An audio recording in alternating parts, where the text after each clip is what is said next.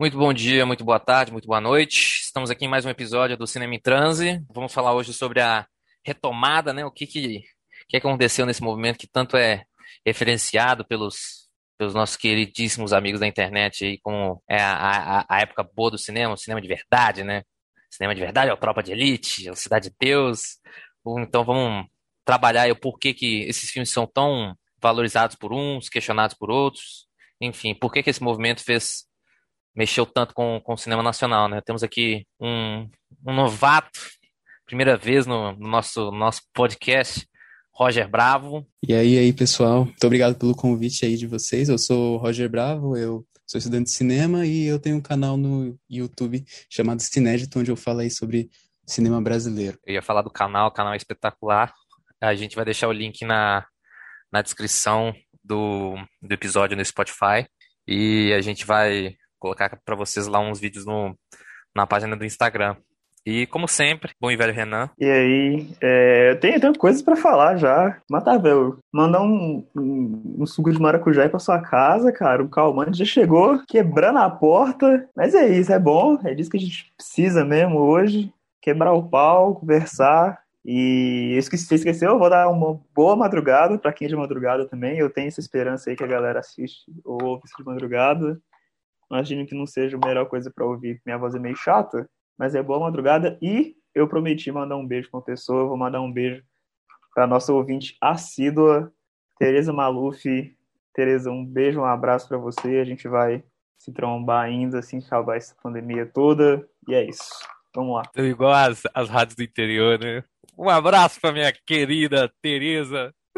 Oh, é, a, é a mãe da. Você acredita? É a mãe da Poli, velho. A mãe eu da Poli é fanzaça. Abraço pra Poli também, Dona Tereza. Não, não gosto de chamar de Dona Tereza. Um abraço. então, vamos lá, roda a intro. Em Brasília, 19 horas. O processo vai começar. E o cinema brasileiro é a vergonha nacional. Mais forte são os poderes do povo! Os cineastas devem tirar máscara Terei chuva que irá fertilizar essa terra maldita. Essa terra que me assassina. Preciso usar as máscaras da macumba brasileira. É o artesanato contra a tecnologia. Vamos falar de cultura. Então, meus queridos, retomada do cinema brasileiro. Retomada de onde, retomada do quê, né? Retomada para onde, né? Então, Alguém gostaria de começar? Porque eu já tenho 350 assuntos para já emendando nesse episódio, mas o Roger tem um, tem um episódio, do, tem um vídeo no canal dele que fala muito bem sobre a retomada. Se, se você quiser introduzir um pouco, o Roger. Bom, a retomada do cinema brasileiro, né, como o nome já indica, ela retoma a produção dos filmes né, nacionais depois de um período de paralisação. Ela corresponde ali mais ou menos do período ali de 1995 a 2002 ou de 1993, se você for considerar as, as primeiras legislações e políticas públicas que vão envolver, que vão possibilitar essa retomada. E ela vem ali nesse contexto pós o governo Collor, que encerra a Embrafilme, que era a principal produtora de, do, do cinema brasileiro, né, é, encerra da, o, o governo Collor basicamente acaba com toda a política de incentivo à cultura. E aí a retomada ela vem meio que nessa onda, assim, com filme, alguns dos filmes que acho que a maioria do, do público geral, pelo menos, está familiarizado ao pensar em cinema brasileiro, que é Central do Brasil, Alto da Compadecida, Cidade de Deus, que são os, os filmes desse período aí. Massa. Então, galera, a gente tem no, um historiador do cinema, pesquisador do cinema, né, que fala que, Alex Yanni, né, fala assim que não tivemos movimentos, né? Cinema novo, cinema marginal não são movimentos, são surtos, porque o cinema brasileiro nunca teve segurança de produção, segurança de infraestrutura, segurança de nada. E a retomada foi basicamente consequência de um de um desastre que aconteceu no Brasil nos anos 90 e é, uma mudança tecnológica que foi sentida pelo mundo inteiro, né? Que foi o, o rap, a rápida ascensão da televisão, né? Nos anos 80. É, alguns países se prepararam para isso e outros não, né?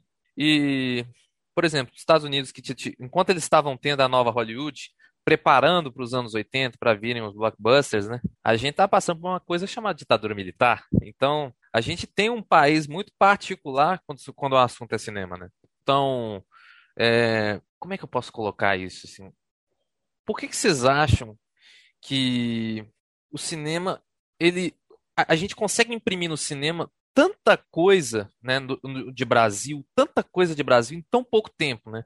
Porque parece que todos os cineastas do, do- da retomada, eles beberam muito de, do, desse resto de cinema que teve no- nos anos 90. A gente não teve nenhum filme, basicamente, produzido em, no- em 92, nenhum filme distribuído em 93, se, eu, se não me falha a memória, né? E a gente, por exemplo, os grandes filmes do, da retomada, eles não têm nada basicamente, do, do que eles retratam. Eles não vêm daqui, do- daqueles lugares onde eles retratam e a gente vê claramente essa, essa ascensão dos favela movies e tal, assim. Por que que a gente tem essa... é, A gente, a gente precisa ficar refém dessa, desse, dessa infraestrutura pública enquanto outros lugares não, sabe? Não sei, eu, não- eu não tô conseguindo colocar em palavras, assim. Não sei se o Renan consegue me ajudar.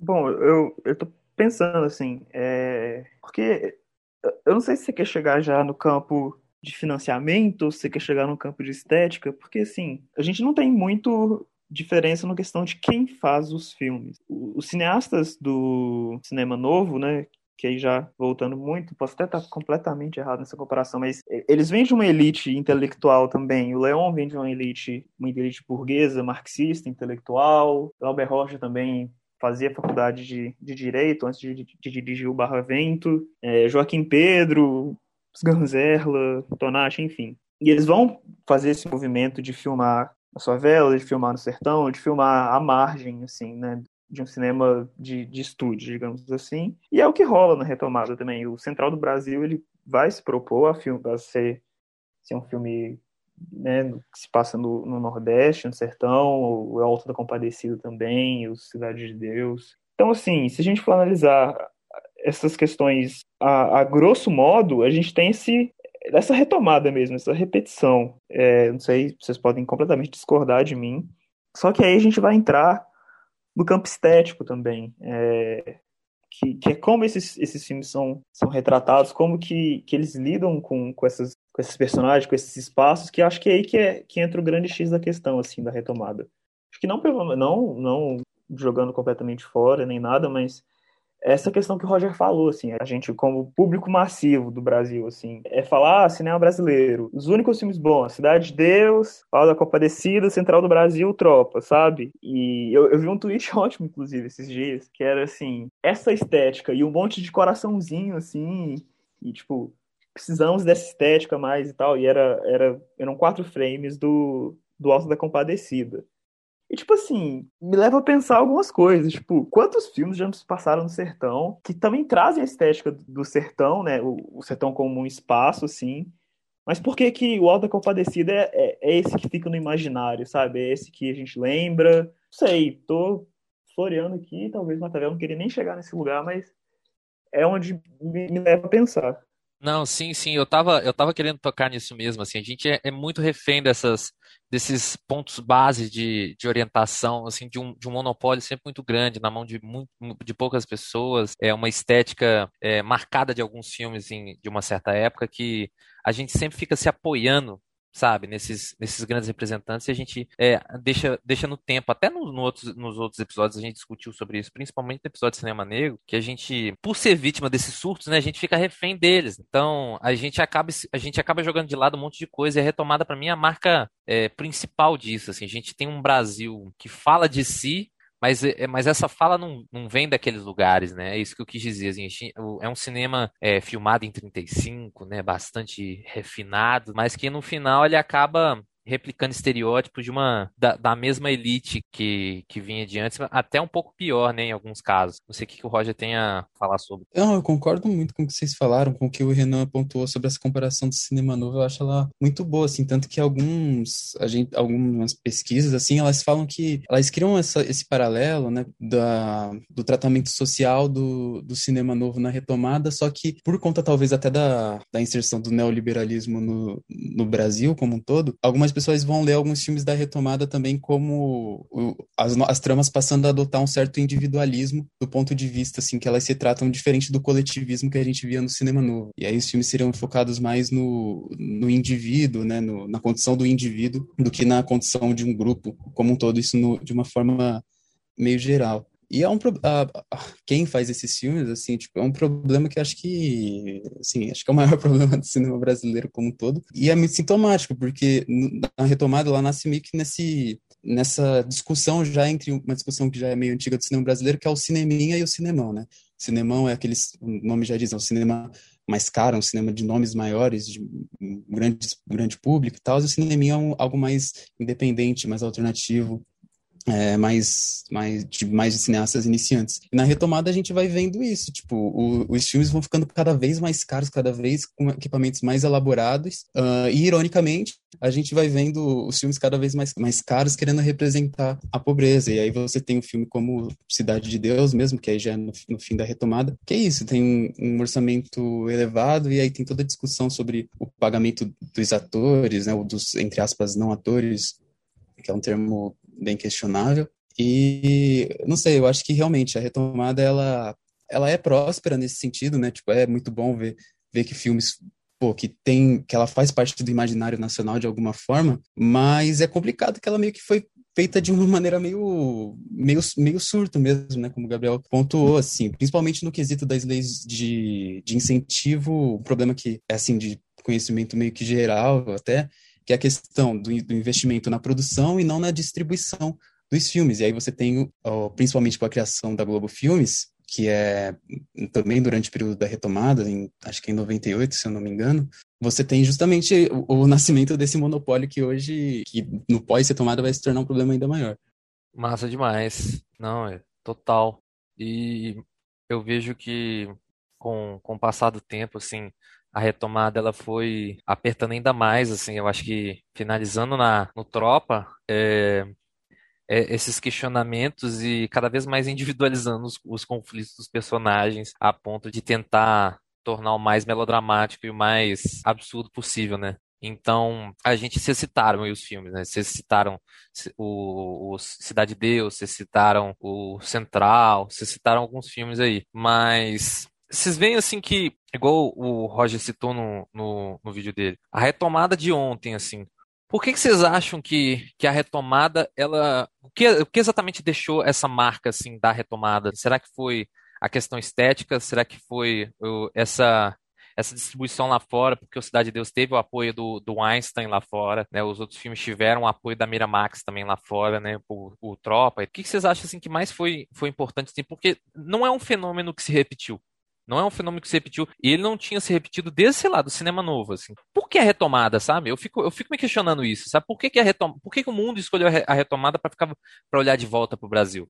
Nossa, é, é, uma, é uma questão zona mesmo, tipo, são vários fatores, em parte alguns do próprio Brasil, não sei, né? Tipo, tem, tinha essa ânsia muito forte que a gente percebe dos filmes quererem ser internacionais, né? Pô, o, o filme que marca a retomada, né, é o Carlota Joaquina, que é um filme em inglês, né, majoritariamente inglês e espanhol, apesar de ser um filme sobre um filme que, que se passa no Brasil. E isso vai se repetir em, em outros filmes, né? E, seja, e mesmo que não seja pela coisa da língua, a visão turística do Brasil, ela vai se repetir muito, muito, muito mesmo no, no, no cinema da retomada, né? E aí eu acho que que é meio que esse projeto político que a, que a, que a retomada traz de internacionalizar os filmes e talvez tirar o estigma, não sei, talvez tirar o estigma meio, meio de crise que o cinema tinha, tava anteriormente, né, principalmente ali nos anos 80, e reavivar isso, talvez sejam alguns fatores assim que contribuíram.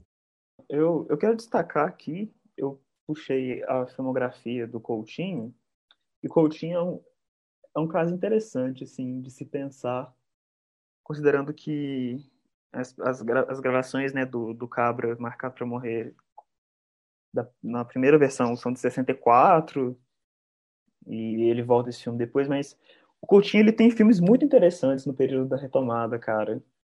E eu, eu vou citar eles primeiro e acho que a gente pode debater, porque assim, eu, eu já não vejo o Coutinho é, seguindo esse trajeto, por exemplo, que Meirelles e o, o Padilha vão seguir. Acho que o Meirelles, né, mais que o Cidade de Deus.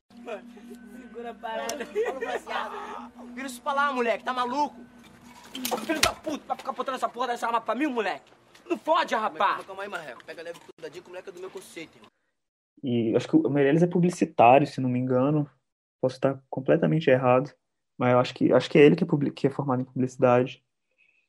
E a gente tem aqui do Coutinho, Santo Forte de 99, é, Peões de 2004, Edifício, é, Edifício Master de 2002, Jogo de Cena 2017, sabe? Tipo, são, são períodos marcados pela retomada. O, o Edifício Master, inclusive, é no mesmo ano de Cidade de Deus.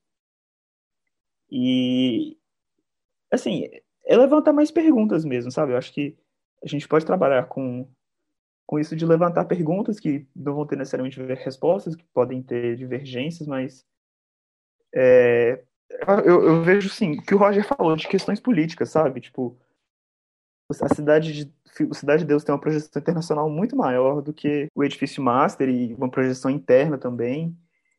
E, assim, pensar como se dá isso, sabe? Por que que, que o cidade, tipo, eu posso estar errado, mas eu acho que o cidade, eu vejo como cidade de Deus como o filme brasileiro mais falado, assim, com, que recebeu maior atenção dentro e fora do Brasil. Acho que é, é um dos, filmes, dos primeiros filmes que você fala quando você pensa em cinema brasileiro, quando você pergunta para as pessoas sobre cinema brasileiro, assim, né, digamos, no, no, meio fora da cinefilia. Mas ele é contemporâneo do Coutinho, sabe? E, e de, e de outros cineastas também que, que vão trazer uma, uma proposta diferente, assim, às vezes nem sei se, se é diferente, mas eu, eu vejo como diferente. É, eu concordo também, tanto que uh, no qual que é o, o, documentário que vem depois do uh, não depois, mas a sequência do jogo de cena, deixa eu ver aqui. Últimas conversas, eu acho. Eu acho que é nas últimas conversas que uma das entrevistadas fala é, sobre a importância do jogo de cena, porque o jogo de cena ficou eu não sei se foi nem no filme, se ficou no ar um tempão, assim. Foi um filme também que foi muito falado, mas aqui dentro, né? Não lá fora. E a gente tem também essa, essa questão estética, porque a gente tem o, o, basicamente o dono da retomada, que é o Walter Carvalho, né? Que ele fez a fotografia, ele, o, o visual da retomada é o, é o, visual dele, né? Que é um, uma fotografia saturada, é aquela, é aquela iluminação incrível, mas é muito efeito em câmera, né? Não, ele não tem essa essa coisa da, da, da trucagem, de uma trucagem na imagem muito forte, né? A gente, a gente não vê um, é bem documental, né? A, a câmera do Walter, tanto que a gente vê até isso no trabalho dele na, nas novelas, assim. Então talvez seja isso, né? Que chamou a atenção, não sei, assim. Não sei se era isso que esperavam de Brasil, não sei se era isso que, que esperavam da, da produção, não sei. Mas eu vejo um reflexo da retomada muito grande hoje, não sei vocês. É, eu mandei para para um grupo nosso, o Roger, que a gente conversa bastante sobre cinema, um trailer de, um, de uma série da Amazon que chama Dom. E eu vejo que a. É, não sei se você ouviu falar e tal, mas é uma série que conta a história de um, de um, um policial que ele, ele tem um filho, e é inspirado até em fatos reais, que ele, ele vira um traficante de cocaína, né? Aí a série vai atrás de uma série, parece um thriller, ela não, ela não foi lançada ainda. E eu vejo que esse novo surto do cinema, né, ligado pelo, pelo streaming, né, que os, o, as séries são bem parecidas, é tudo parecido, ele ainda bebe muito, né, do, do melodrama, do, de um questionamento social muitas vezes raso, né, enfim. Vocês acham que a gente está vivendo uma, uma, uma retomada agora, mas uma retomada, digamos, do cinema, entre aspas, privado? Ou a gente está passando só por mais um surto que vai logo, logo passar, assim, e, e, as produções vão se internacionalizar mais, não sei, assim, vocês acham, vocês veem essa, essa semelhança ou não? Eu posso fazer um comentário rapidinho, bem rapidinho? Pode. É que eu, eu fiz uma pesquisa aqui e eu, tava, eu só queria ter certeza nas, nas datas, mas é, é o que eu falei, Edifício Master 2002, Cidade de Deus 2002, O Invasor 2002 Madame Satã 2002. Massa demais. Massa demais. Mas enfim, a pergunta é a mesma. Vocês, vocês veem essa, essa semelhança agora? Porque eu tô vendo muito assim essa, esses filmes com esse perfil similar. Vocês veem essa, essa semelhança com a, com a, com a retomada agora nesse, nesse novo surto do, do streaming ou não? Eu, eu vejo, assim, muitas semelhanças, sim. Eu acho que a gente já está se dissociando bastante. Eu tenho um. Tipo assim, acho que em alguns sentidos o, o, o cinema esteticamente assim, politicamente também mudou muita coisa, é óbvio, do, assim, dos últimos 10 anos, mas esteticamente também eu vejo um certo interesse, por exemplo, a partir de 2010, você acha que a exploração do, da pobreza, assim, essa, a cosmética da fome, né, que é um termo que surge na retomada para meio que satirizar ou para subverter o que seria a estética da fome lá no cinema novo, porque seria tratar a fome, né, tratar uh, os problemas socioeconômicos do Brasil, mas tratar isso de uma forma cosmética, tratar isso de uma forma meio maquiada, assim, né? Que é, esse, filme é, esse termo é especificamente cunhado para a Cidade de Deus. Mas aí eu vejo no cinema, assim, nos últimos 10 anos, não sei se vocês concordam, mas eu vejo um interesse muito grande da classe média, que a, a classe média que já era e continua sendo a, a grande classe média, classe média alta, continua sendo a grande produtora dos seus dos filmes, né, os grandes, os grandes nomes por trás do cinema, eu vejo um interesse maior em eles falarem de si mesmo, assim. Não sei, vejo o filme assim, os filmes do Kleber Mendonça Filho, tipo O Som ao Redor, ou até O Que Horas Ela Volta, que tem um discurso de contraste, mas é um, ainda assim a classe média fazendo essa autocrítica, não sei. Acho que talvez os movimentos sociais talvez começaram a, a trazer uma certa culpa para a classe média e essa culpa burguesa foi se tratando nos últimos anos, mas eu sinto que isso veio, veio, veio, veio surgindo. Claro, quando você vai falar da, da favela, quando você vai falar da periferia, eu acho que ainda assim tem uma visão muito impactada assim pelo pelo que a gente já viu nos favela movies, mesmo quando isso é em teoria feito por produções que em teoria são menos elitizadas, né? Tipo a Sintonia da Netflix, que é um negócio do Condizila, que é uma produtora de funk aqui, aqui, aqui de São Paulo, e tem várias, vários caras assim, tipo, do, do funk em si, tem influencers que são são da periferia também, mas ainda assim, esteticamente, acho que ela se relaciona por uma questão de público, do que o público já espera ver, talvez, da periferia, eu acho que ela já ela se afeiçoa alguns aspectos, assim, que a gente já está familiarizado dos favela movies e da retomada como um todo. Né? Eu boto fé demais, eu vejo que o, o streaming hoje, ele, ele meio que popularizou a mesma janela, né, popularizou um, uma, uma colorização de cena muito similar, assim. É, não sei se você sabe, mas é, para que funcione em todos os aparelhos, tem toda uma, uma métrica né, que o filme não pode ter. O filme não pode ter uma janela X, porque a janela X não funciona no celular.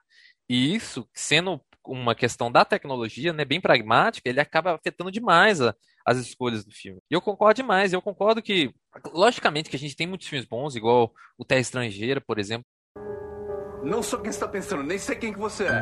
Olha aqui, eu não sou ninguém, entendeu? Você então menos ainda. E o outro ninguém foi morto há três dias atrás. Mas eu vejo essa, esse, essa volta aí nesse novíssimo cinema aí brasileiro, porque basicamente o cinema ele voltou a não ser tão democratizado, né? É, assim, a gente tinha uma produção mais larga há um tempo, mas a, a produção aumentou, igual eu falo, canso de falar com o Renan, mas ela verticalizou, ela não horizontalizou. Né? A gente tem, a gente eh, teve uma palestra recente, eh, um, recentemente não é foda porque a gente está na pandemia, mas antes da pandemia a gente teve uma palestra com a filme de plástico e a gente vê isso, assim, a gente não tem uma perspectiva de uma nova filme de plástico, né?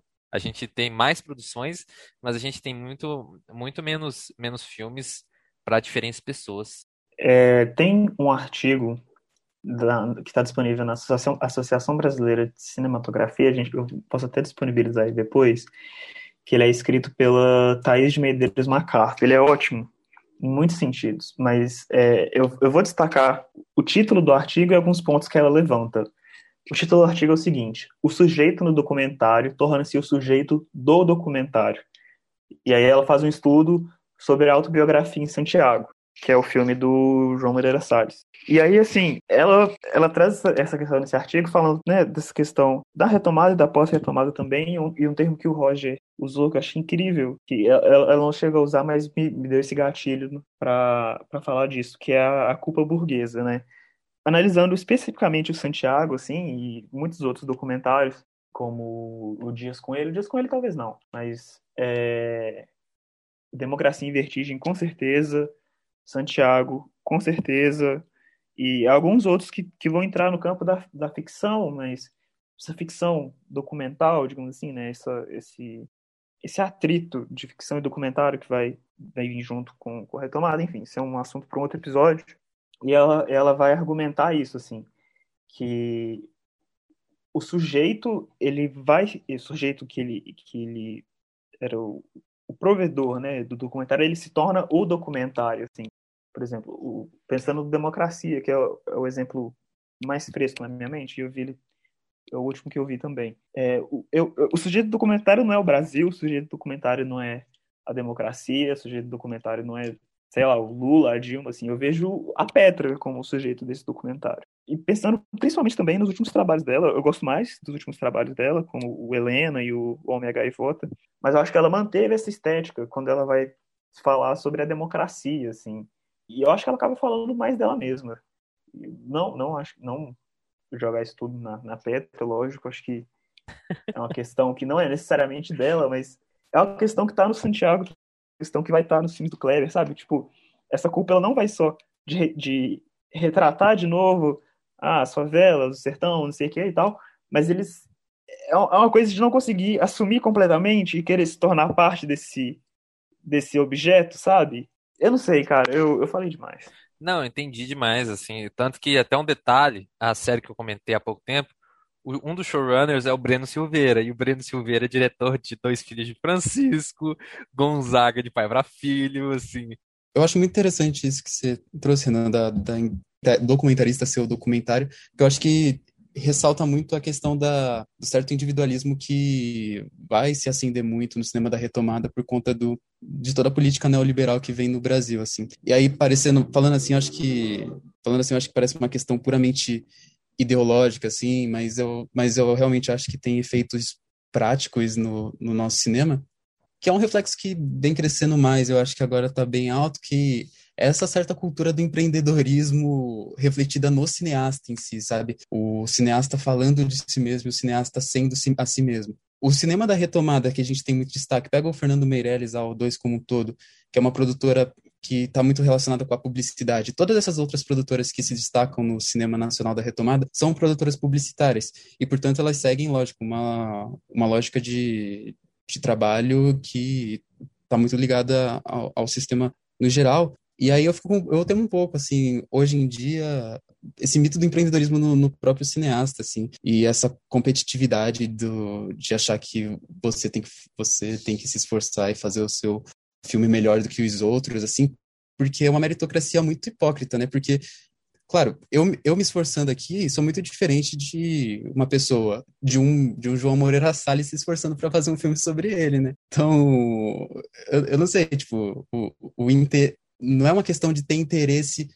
Se fala muito isso, né? De, ah, o público está interessado nisso ou naquilo, mas às vezes não é uma questão de interesse, é uma do, do, público, não é uma questão de interesse do público, é simplesmente uma questão de poder, né? Você poder falar sobre si mesmo, você poder dedicar um filme inteiro a falar de si, enquanto, não sei, outros sucateiam, assim, a própria, a própria força de trabalho. É, achei maravilhoso isso, porque eu também voltou a, a, um, a um ponto que eu ia tocar, que um dos showrunners do, do Dom era o. É, é, na verdade, o. A Dom é a série que eu comentei. É o Breno Silveira. O Breno Silveira é diretor de Dois Filhos de Francisco, Gonzaga de Pai para Filho, enfim. É, são. O Gonzaga é mais recente, mas enfim, para porque é um cara de muita relevância, né? Então, assim, a gente fala dessas produções que tocam nesses assuntos, é, entre aspas, socialmente relevantes, né? Mas para quem, né? Essa, essa relevância né, social aí que vocês estão falando. É, são produtoras em um ritmo completamente diferente de, desses espaços que elas estão retratando e cada vez mais assim parece que está voltando a, a chamar a atenção deles, né? Então é, eu vejo demais assim essa, essa correlação é, e essa como é que eu posso falar essa, essa semelhança, né, dos dois, desses dois momentos, assim, mesmo tão, tão distantes, muito, muito semelhantes. Outro ponto que eu acho interessante levantar foi levantado pelas meninas do quando vieram aqui no episódio de Cinema Negro, é, é sobre é isso que o Roger falou, assim, a gente tem talvez o maior problema do cinema brasileiro seja distribuição e, e a O2, né, como essa, essa empresa publicitária, assim, mas enfim, a gente tem também é, essas questões, ah, o que o público quer, o que o público gosta, mas a gente tem que parar para pensar o que chega ao público, sabe? A gente tem que parar para pensar e vai chegar no outro assunto que eu acho que tem a ver, mas posso estar fugindo muito, que é a democratização da mídia também. É, a Globo Filmes, é, igual o Roger falou, acho que é 98, e assim, obviamente eles vão dedicar tempo para falar dos próprios filmes, tipo Bacurau. Eu acho o Bacurau muito importante, o tamanho que o Bacurau teve no quesito distribuição, no quesito... Lá vem, lá vem. Não, não vou falar mal de Bacurau, não, não vou falar mal de Bacurau. Mas assim, no quesito distribuição, no quesito de onde Bacurau chegou, eu acho isso realmente muito importante. Mas acho que aí que entra o grande X da questão, tipo assim, a Globo Filmes é a distribuidora do Bacurau.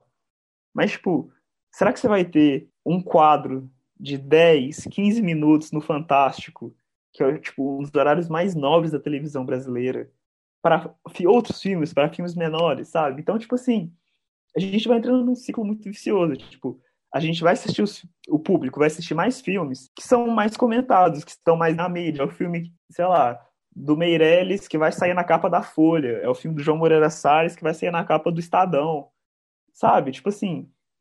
E você vai buscar mais a fundo, você vai ver que a gente tem quatro, cinco famílias que detêm a, a mídia majoritária brasileira. Então, tipo, Nada a Perder, por exemplo, do, do Edir Macedo. Cara, todo dia, na época do Nada a Perder, um e dois, tinham minutos muito grandes reservados no, na Record, tipo, no Jornal da Noite, enfim. Então, assim, são as grandes emissoras que vão estar tá falando sobre os grandes filmes que eles distribuem, que vão voltar, voltar voltando o próprio dinheiro para eles, entende? Então, assim, você pega alguns filmes que têm que tem menos visibilidade. Eu, eu só tô com filmes de plástico na cabeça, vou pensar outro. O Vizinhança do Tigre, do Afonso Shoa. Teve uma distribuição boa, teve um, uma boa rodagem de festival, trata sobre. É, é, um, é um filme que vai retratar as favelas, vai retratar a periferia de, de Belo Horizonte.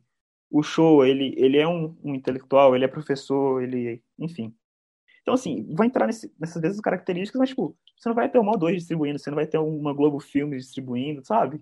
Então, tipo, como que você vai fazer o público falar sobre esse filme, o público ver sobre esse filme para ele poder consumir, entende? É esse ciclo que eu vejo que a gente está está se enfiando, e não é de hoje, assim, acho que é um, é um ciclo bem antigo, que vem não só da democratização é, da, da, distribuição, né, de uma distribuição que seja melhor no cinema brasileiro, governos melhores, mas a democratização da mídia, assim, também. Então, eu, eu vejo o trabalho do Roger, vejo outros trabalhos, que a gente tem tentado fazer, assim, uma coisa que eu e o Matavel a gente conversa muito é tentar trazer outros filmes em pauta, sabe? A gente, ok, a gente vai voltar em alguns assuntos e tal, mas é tentar fazer essa proposta também. Então, tipo, é difícil, velho. É difícil concorrer. Bacurau rodou o Brasil inteiro. Show. Beleza, tem que rodar, velho.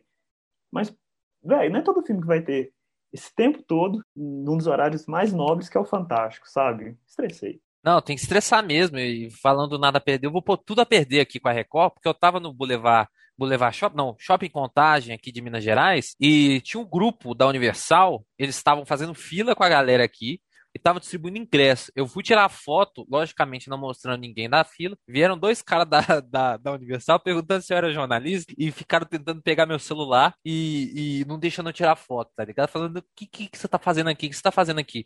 Enfim, é uma galera que não tava ocupando sala, mano. Esse é o pior de tudo. Nem, nem ocupar a sala os caras estavam ocupando. Estão fazendo filme que não tem gente vendo, tá ligado? É, esse, é, é, esse é o lugar que chegou o, o, nosso cinema. Falando agora para o pessoal ter uma noção, a gente está sem diretor na Ancine, gente. Sabe? A gente não tem direção na Ancine. E como a gente não tem um Ministério da Cultura, a gente basicamente não tem ninguém a quem recorrer sobre isso. Ninguém vai pressionar a Ancine para ter direção, sabe? Não vai ter uma preocupação. Ah, eu vou Mário Frias está internado agora, mas mesmo se ele não tivesse, ele não ia estar tá ligando para isso. Entendeu? Então, assim, a gente não tem. Claro que esses filmes têm que ser, têm que ser elogiados, é lógico. Sabe? Não vou falar mal de Bacurau à toa. Vou falar do que eu não gosto, por exemplo, mas eu, eu gosto do filme. Mas eu não vou falar assim, porra, esse é um filme que vai, que vai mudar a década. Não. Esse é um filme que vem de um cara que ele tem mais de 30 anos de, de cinema. Ele sabe mais de 30 anos de crítica e não desmerecendo o trabalho do Kleber, só mostrando que essa, esse dinheiro, esse recurso está concentrado na, nas mesmas mãos, entendeu? Esse, esse é o grande questionamento aqui. Por exemplo, a gente falou do Walter Salles, Walter Salles é bilionário, mas Walter Salles tem grandes filmes, sabe? Terra Estrangeira é um grande filme. Aliás, co-direção com a Daniela Thomas, uma pessoa que o Renan é fã. Então, então, é, enfim, enfim é, a gente tem esse cinema esse cinema muito concentrado, cara. E é isso que a gente está tentando procurar aqui, um meio de da gente descentralizar e fazer com que mais pessoas, né, mais pessoas parecidas com a gente produzam, né, mais pessoas aqui de contagem, né, de onde está saindo uma galera. É, para quem não sabe, eu sou de Contagem, né, onde tem, foi feito o, o, o Arábia, a filme de plástico, enfim, o Vizinhança do Tigre foi feito aqui perto, enfim.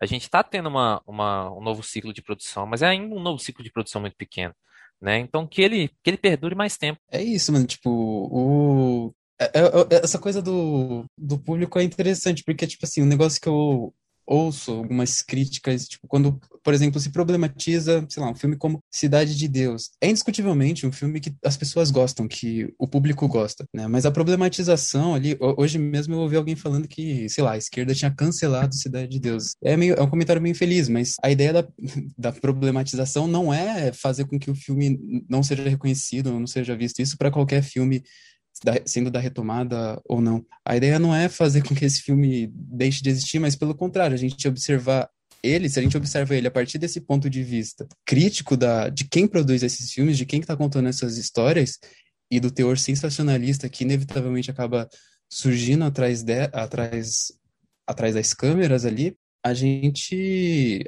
a gente pode traçar uma nova reta dos filmes que a gente quer fazer a partir de agora, né? Ah, o cinema de contagem eu acho que é um bom, é um bom exemplo de um caminho a se seguir, assim, e de um modo que, sei lá, eu acho que essa, tudo isso da democratização que a gente está discutindo, o, o, ideal, na minha opinião, é conscientizar também que, o cinema, sendo indústria, que o cinema é uma arte popular, primeiramente, então é uma, ela deve ser uma reivindicação popular, eu sempre digo isso, mano. Se você aí, por exemplo, está insatisfeito vendo, vendo os filmes, é preciso, insatisfeito com os filmes que chegam, que não chegam em você, é preciso gerar essa pressão, mano, para ter acesso aos filmes. Não é, não é a, a, a indignação não tem que cair sobre, sobre os cineastas, mas sim sobre, sobre quem permite quem não permite você conhecê-las assim de modo que eu acho que conscientizar sobre cinema e não sei a conscientização sobre o, sobre o cinema é inevitavelmente uma conscientização de classe porque é trabalho né no final das contas eu acho isso importante de, de ressaltar e sempre foi trabalho mano. na retomada ele volta já como já é como como, como emprego, já tem os perrengues, mano, que que envolvem toda a produção e continua sendo aí. Não, massa demais. Concordo 100% e falando de, de cineastas agora, é, a gente tem uma, uma safra muito boa agora, né? Falando desses filmes, por exemplo, tendo feito bastante sucesso recentemente, o, o documentário do Hector. Se a gente for lembrar de Carandiru, a meu ver, assim, é um filme que é, de, de tudo, assim, estética, linguagem, tudo. Ele é um filme que trabalha muito bem todo, toda a problemática da, do massacre do Carandiru, que é um massacre, né? A gente está, é, recentemente, a gente está perdendo a noção e não está dando nome, nome aos bois, né? Então, assim, como que ele coloca o massacre em tela e, e ele coloca os, os, os, presos em tela, não é, não é uma, um olhar cínico, sabe? Muitos cineastas têm um olhar cínico, mas eu vejo que esse filme não tem um olhar cínico. É um filme que, que, que vê muito bem é, os problemas que ele está procurando retratar e é um filme da retomada. Então, assim, a gente não tem esse, esse bode pelo que deve estar tá aparecendo com, com, com o movimento, não. É mais é, uma crítica porque eu vejo, assim, que tem, tem que ser feita, galera, porque senão o pessoal deve eu tô falando isso porque as pessoas têm muito esses filmes como filmes de estimação, sabe? É, tem o Cidade de Deus como filme de estimação, Central do Brasil como filme de estimação, é, por ter a Fernanda chegado ao Oscar, perdido para Gwyneth Paltrow, enfim.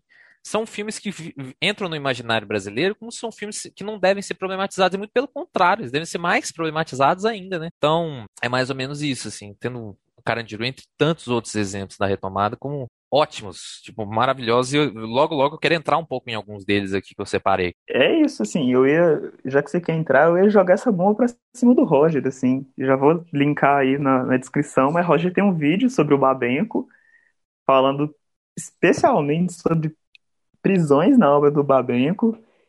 E eu ia cortar essa bola para ele, cara, falar do, do Carandiru e dessa, dessas questões aí de prisão. E, ah, uma coisa, eu tava quase esquecendo acho que é importante a gente deixar claro, porque assim, a gente acabou pegando essa pilha de binarismo e tipo assim, fazer críticas não é falar mal, fazer críticas não é odiar alguma coisa, fazer críticas são fazer críticas. Eu acho que é necessário, assim, as obras elas estão aí para serem criticadas, elas é, têm, ah, não vou lembrar quem vai falar isso, mas tem um, um crítico que fala que criticar é colocar uma obra em crise, e eu acho que é, é, é esse papel, assim, sabe, de estabelecer provocações, e essa questão que você falou é real, tipo, a galera pega esse filme como filme de estimação e tal, mas a gente não tá, sei lá, fazendo um, uma nota de repúdio ao cinema da retomada, sabe? É tipo. nota de repúdio. Não! É, é, não, é o que a galera faz hoje em dia, né, Rodrigo Maia? Mas, tipo, é importante falar isso, assim, porque pode estar aparecendo às vezes, não sei. Mas vamos lá, Roger, corta essa, corta essa bola pra nós. Não, é isso aí, só, só completando, finalizando isso aí que vocês, que vocês falaram de, da problematização. É isso, mano, porque, tipo, se a gente problematiza os filmes da retomada, e eu acho que filme de estimação é um termo muito bom para isso, se a gente problematiza esses filmes que foram já feitos, mano, há 20 anos atrás, é porque a gente quer que, da mesma forma que as pessoas se lembrem dos filmes de 20 anos atrás, elas se lembrem dos filmes de hoje, que estão saindo todo, todo ano, têm saído nesses últimos 20 anos aí, e que eles são ofuscados por inúmeros motivos, né? Então acho que é isso, a problematização ela ela vem para não para a gente cancelar o passado, mas para a gente pensar no agora. E é um momento muito crítico e eu acho que é um momento que requer essas, essas reflexões.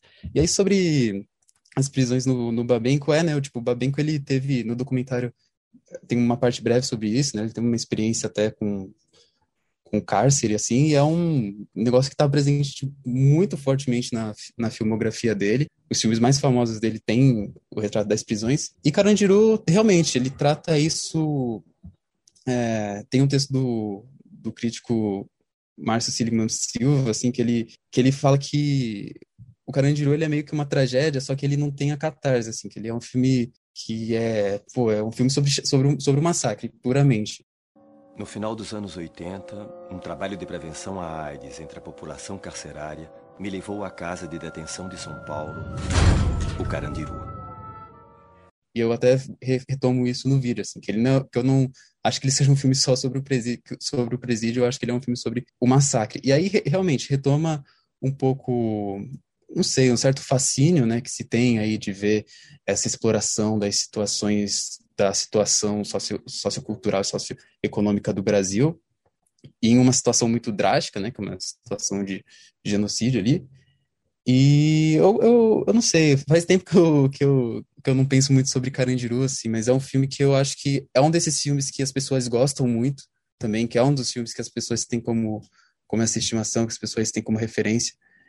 E é um filme que eu acho que, em certo nível, realmente, como o, Gabriel mencionou, ele está preocupado em, em trazer uma certa humanização. Eu gosto muito, por exemplo, acho que uma das duas aparições do Sabotage, que é um rapper muito importante no cinema, assim, ele faz uma, uma aparição ali e você vê que tem essa preocupação com, não sei, com uma situação além do exotismo, não sei.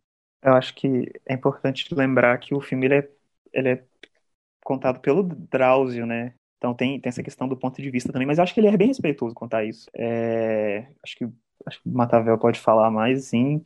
Matavel é mais fã do filme. E só deixar um salve aí pro Sabotagem. Acho que o editor botar uma música do Sabotagem ia ficar bem massa. Sou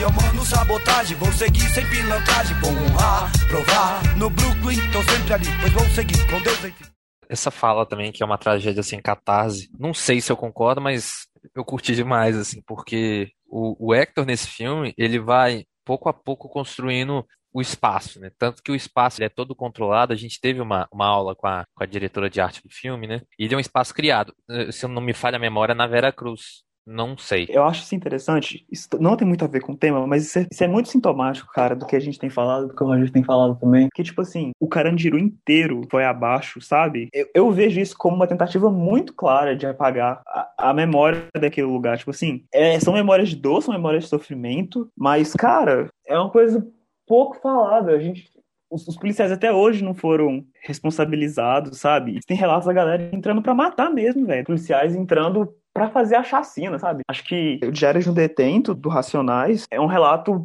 interessante, sabe? Eu não vou falar que é um relato completamente verídico, mas é um relato interessante a se pensar sobre o Carandiru, assim. E o Diário de um Detento, né, foi lançado em 97, a gente tá bem depois já, e, e o filme é de 2002 ou 2003. Mas ainda acho que é interessante a gente lembrar do Carandiru mesmo, sabe? Não, não deixar essa memória esquecida, cara, porque isso, isso tem um afeto, assim, com o nosso cinema. Não, não criticando diretamente do filme ter sido filmado na Vera Cruz, porque, enfim, são outras questões. Mas a questão desse apagamento mesmo, sabe?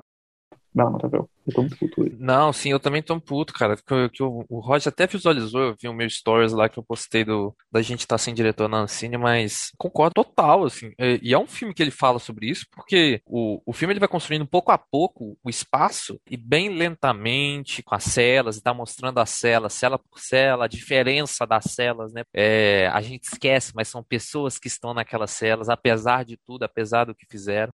Então, assim, é, é, cada cela construída e depois a gente vai virando a câmera para baixo. Tem um momento que sobe um balão e a gente não olha para cima. O balão ele pega fogo antes de pro, pro antes de subir, né? Que o personagem do Miller Cortaz joga, eu acho que é o Miller Cortaz, e o balão vai subindo, vai subindo, vai subindo, o balão aquele de festa junina e depois ele pega fogo e, e cai. Então, assim, ele, você vai construindo aquele espaço porque a gente não olha para o céu quando o balão tá indo. A gente olha para baixo e vai indo junto e, e, quando o balão vai chegar no céu, ele cai. Então, assim, é toda um, uma construção do filme que ele vai te jogando para dentro daquela história. Ele nunca fica, ele nunca sai para fora. O que acontece muito em filmes tipo o Tropa, tipo, porque o, o Tropa, ele faz com que toda aquela questão da segurança pública fosse plano de fundo, quando na verdade não é. É, é, é até bem mais importante que o nascimento. Quem matou esse cara aqui foi você, seu fiado! É você que financia essa merda aqui! Seu maconheiro! Seu merda! O Nascimento, ele basicamente é o Super Mario naquele filme. Ele vai passando, ele passa, passa, passa, tapa, tapa, tapa, onde é que tá o baiano? Aí, próxima fase, tapa, tapa, tapa, tiro, tiro, tiro, onde é que tá o baiano passa, entendeu? Enquanto o, o Carandiru vai no, vai no caminho contrário. O Carandiru, você vai montando todo o espaço, você vai questionando, você vai mostrando, olha, esse cara, ele é um assassino, ele é um filho da puta, esse cara é um maníaco. Mas esse cara aqui, esse outro cara, ele foi um cara que foi preso porque ele se vingou de uma situação que aconteceu na família dele que nunca tinha feito isso antes. E esse outro cara, ele foi preso injustamente, esse outro cara, enfim. Aí ele vai montando para que no final você questiona que aquele espaço ali que aconteceu aquilo lá, não é um espaço que ele está indiferente no sistema. Não é um espaço que ele tem que estar tá indiferente no mundo. É um espaço que faz parte do mundo. E é isso que, eu, que o filme. Esse filme é um filme muito bonito e um filme que tem um final espetacular, que é o final que ele até foi replicado, infelizmente, na realidade, né, com, a, com, uma imagem muito famosa agora nesse massacre, nessa chacina do Jacarezinho, que é o sangue no, no chão e a galera lavando. E, e, é o pessoal lavando o sangue na escada. E o sangue ele vai seguindo na escada, ele vai descendo, vai descendo, vai descendo, vai descendo. E é, é como se fosse a pintura final, né, do filme, assim. O filme ele vai pintando, pintando, pintando na tela até que, que ela, infelizmente, assim, é esquecida, né? Enfim, é um filme incrível. É um filme que dá para fazer um episódio só dele, um episódio só de Hector. Enfim, eu tô, tô empolgado. Acho que Carandiru é um, é um filme interessante, assim. Não, não sei, também a gente poderia debater sobre ele realmente também ser um filme popular, né? Ser um filme que muita gente viu. E os motivos por trás disso. E acho que leva, levanta essa questão também da, da, de como o público constrói certa, não sei, certa afinidade com essas, com essas histórias, assim. E, e não sei, para além da para além da crítica evidente assim do, do Carandiru em si, eu vejo o público geral assim, geral entre muitas aspas assim, público talvez nem esteja tão interessado no, nessa problema, nessa, nessa discussão que a gente está tendo agora sobre apagamento da história e tudo mais. E eu fico me perguntando também o que, o que fascina assim esse público, que faz o público gostar tanto desse filme, se é o carisma dos personagens, se é essa construção da, da trama, se é a, a, presença do presídio em si, essa coisa meio, é, não sei, que é algo, algo muito presente no cinema, né? Essa, esse voyeurismo assim ao redor do presídio e acho que é importante acho que é interessante né de, de pensar isso e ver como se espalha também para outros filmes do, do gênero assim ah, cara, eu vejo muito sendo todos, todos esses núcleos, né, que ele forma, que são literalmente como se fossem núcleos de, de novela, né, essa diferenciação das, das celas. E isso que você falou, esse voyeurismo, assim, porque são pessoas muito diferentes. Então é isso que eu acho que, que desceu tão bem no, no filme e que, o, que todo mundo gostou tanto, assim. Enfim, tem, Tem filme pra caramba aqui pra falar agora, eu separei um monte aqui. E aí, Roger, gostou do primeiro episódio? A gente quase não conversou antes, é como tá ilimitada a gravação aqui, a gente pode deixar rolando? Mano, eu gostei demais, assim, agradeci demais, assim, por, pelo convite. E acho que foi bom, né, a gente não ter, tipo, trocado a ideia tanto assim sobre o tema antes que, não sei, foi, a gente foi expondo as nossas ideias, assim, acho que levou pra umas discussões diferenciadas, assim, que eu, que eu curti, mano. É, mano, e é isso, tipo, agradeço demais pelo, pelo convite aí de, de vocês, o trabalho de vocês é muito importante, é, e assim, é muito querido, assim, e só tende a aumentar, mano. Vocês podem chamar aí para outros episódios sempre que puder, porque que é isso, mano. Tamo junto. É, eu ia falar isso agora, sim, foi bem massa mesmo. Já ia estender o convite pro Roger, porque assim, tem um tempo bacana de gravação e muita coisa para falar, sabe? É uma pontinha, assim, que, que a gente levantou e pode ir atrás desses ramos aí. E já vou puxar, deixar é, seu, suas redes sociais, a gente vai linkar os conteúdos e recomendação, um filme da, da retomada que você gosta bastante. Bom, você recomendando aqui para o espaço aqui para o jabazinho do, do Cinédito, né? Que é o canal que eu já comentei, é só pesquisar aí no YouTube, pesquisa aí no Instagram também, que no, no Twitter, que é arroba e tal. Minhas redes sociais pessoais, né? Eu só uso basicamente o Instagram, que é arroba Roger de Bravo, pra te procurar lá também. Um filme que eu gosto, assim, da retomada, pô, difícil. Tem um que eu acho muito interessante, assim, um, definitivamente não é meu favorito, mas é um filme que eu acho legal de se ver, que é o Guerra de Canudos, do, do Sérgio Rezende. Eu, eu acho massa, assim, é um filme, um filme histórico bem épico, assim, eu acho daorinha. Massa. É, então, é isso aí. A gente pode em breve escolher um. A gente está fazendo uma série de minisséries aqui, né? A gente fez cinema policial, a gente fez cinema de terror. Retomada com certeza é uma minissérie. A gente pode começar com o Roger e mudando de convidado, chamando ele de novo, enfim. É, é isso. Ah, cinema... inclusive, hum. você que ficou até o final, você, querido ouvinte que ficou até o final, a gente vai abrir uma caixa de Instagram no Instagram para recomendações, filmes que vocês querem que a gente converse, temas, a gente vai trocando essa ideia por lá também. E é isso, fiquem de olho. Vamos, vamos estar reconvocando convidados. E é isso, acompanhe Cinema em Trânsito, Cinédito. Roger tem um trampo muito, muito bom, vale a pena ser conferido. E é isso, Matavel. É isso aí, meus caros. Cinema brasileiro, esse assunto tão maravilhoso, tão incrível e basicamente infinito. Grande abraço. O filme quis dizer: Eu sou o samba, a voz do morro rasgou a tela do